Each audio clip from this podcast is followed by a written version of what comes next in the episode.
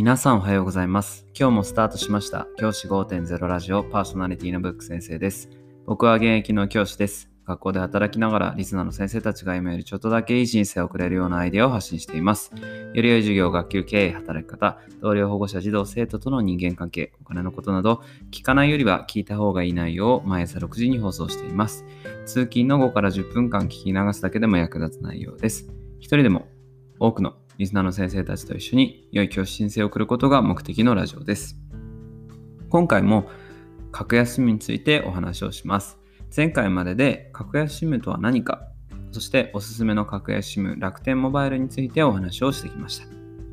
今回は大手キャリアから格安 SIM に変更する方法、手順についてお話をしたいと思っています。この手続きが面倒だと感じて変更しない方が多いという話を聞いたことがあります。しかしこの作業はそれほど大変ではないですし、一度変えてしまえば、あとはずっと特に変更することもなく、安い料金で携帯を使うことができますので、まだの方はラジオを聞いてからお試しいただければなと思います。順に説明をします。やることは3つ、主に3つです。1つ目、スマホを SIM フリーにする。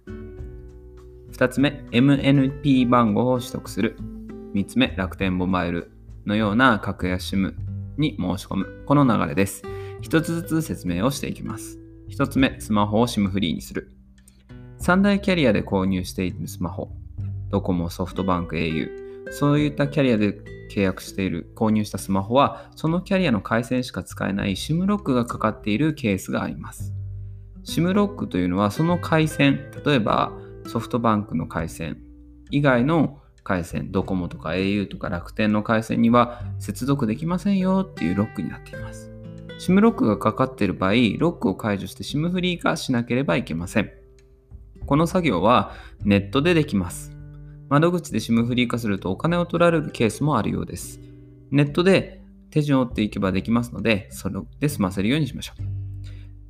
検索方法としては、キャリアの名称、ソフトバンク、au、ドコモなどをまず入れます。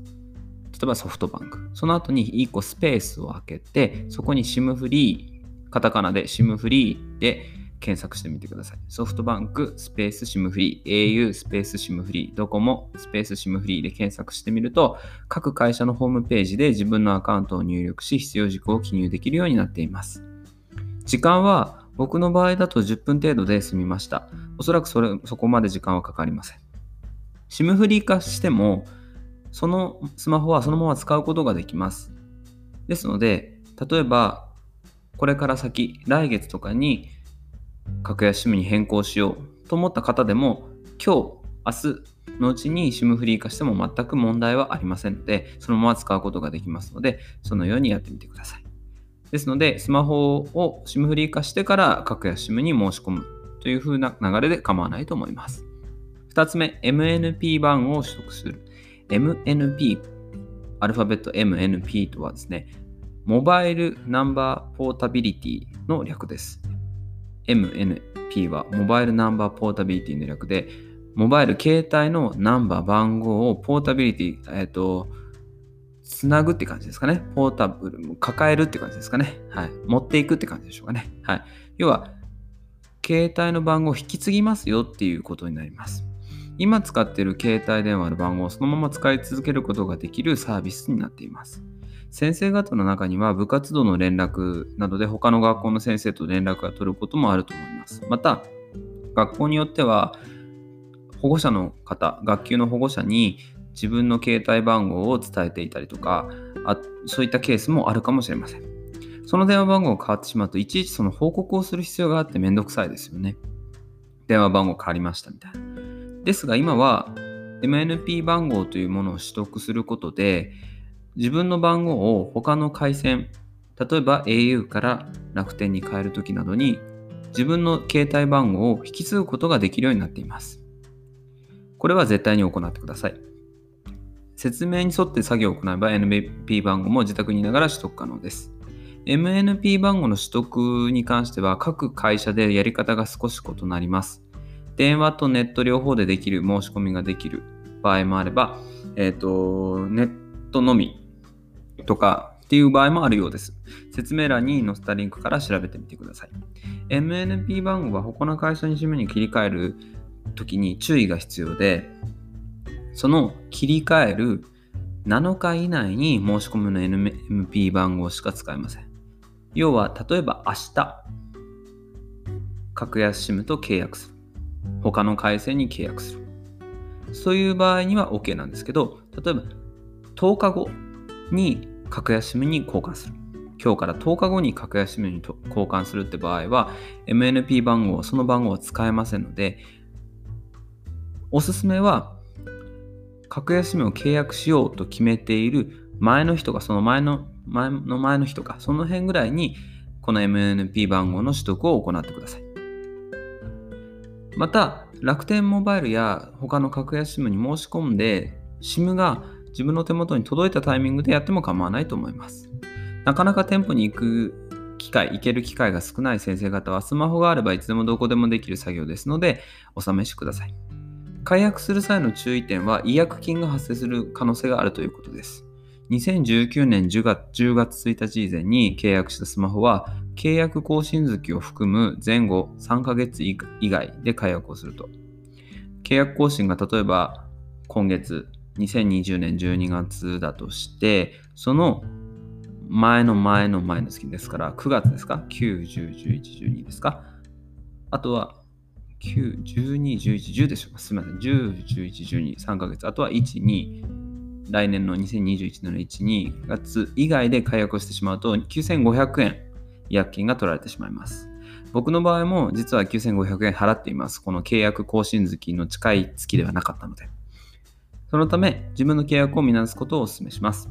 ですが、僕はその9500円をケチって契約更新月まで待ってる必要は全くないと思います。自分に格安 SIM が合ってると思ったら、その時が買い替え時だと思っています。そのして、えー、3つ目が、えー、楽天モバイルなどの格安 SIM に申し込む。これはネットで完了できます。今なら、えー、楽天市場から申し込むと、ポイント還元が楽天モバイルの場合はあったりしますので、もし興味がある方はそちらから、えー、調べてみてもいいかもしれません。そんなところで、えー、楽天モバイルについての説明は以上になります。あとは格安 SIM についての説明は以上になります。えー、固定費を節約する上で、まず手っ取り早くできるのは、携帯の料金の見直しです。3回にもわたって話してきましたが、格安 SIM にするというのは、とても簡単に固定費を下げることができる術になります。余談ですが、えー、世界の日本のお金持ちの多くは、実は格安スマホを使っています。実はですね、あのいわゆる一般にお金持ちと言われる人ほど格安スマホとか格安 SIM を使っているそうです。ですから、格安 SIM イコールなんかこう安っぽいとかそういったことは全くありません。むしろ正当なところ自分が使いたいお金を自分が使いたい場所に投資するためにお金持ちたちは格安 SIM をどんどん使っています。ですのでお金持ちになる別にお金持ちになる必要はないんですけど今より豊かな生活をする上で格安 SIM に変えるというのは一つ大きな、あのー、手段だと思いますので、ぜひお試しいただければなと思います。もし何か質問等がありましたら、Twitter 等であの声をかけていただければ嬉しく思います。3回にわたって聞いていただいてありがとうございました。これからも、あの、ためになる情報を話していきますので、ぜひお聞きください。じゃあ今日はこの辺で、起立で着席。さよなら。また明日。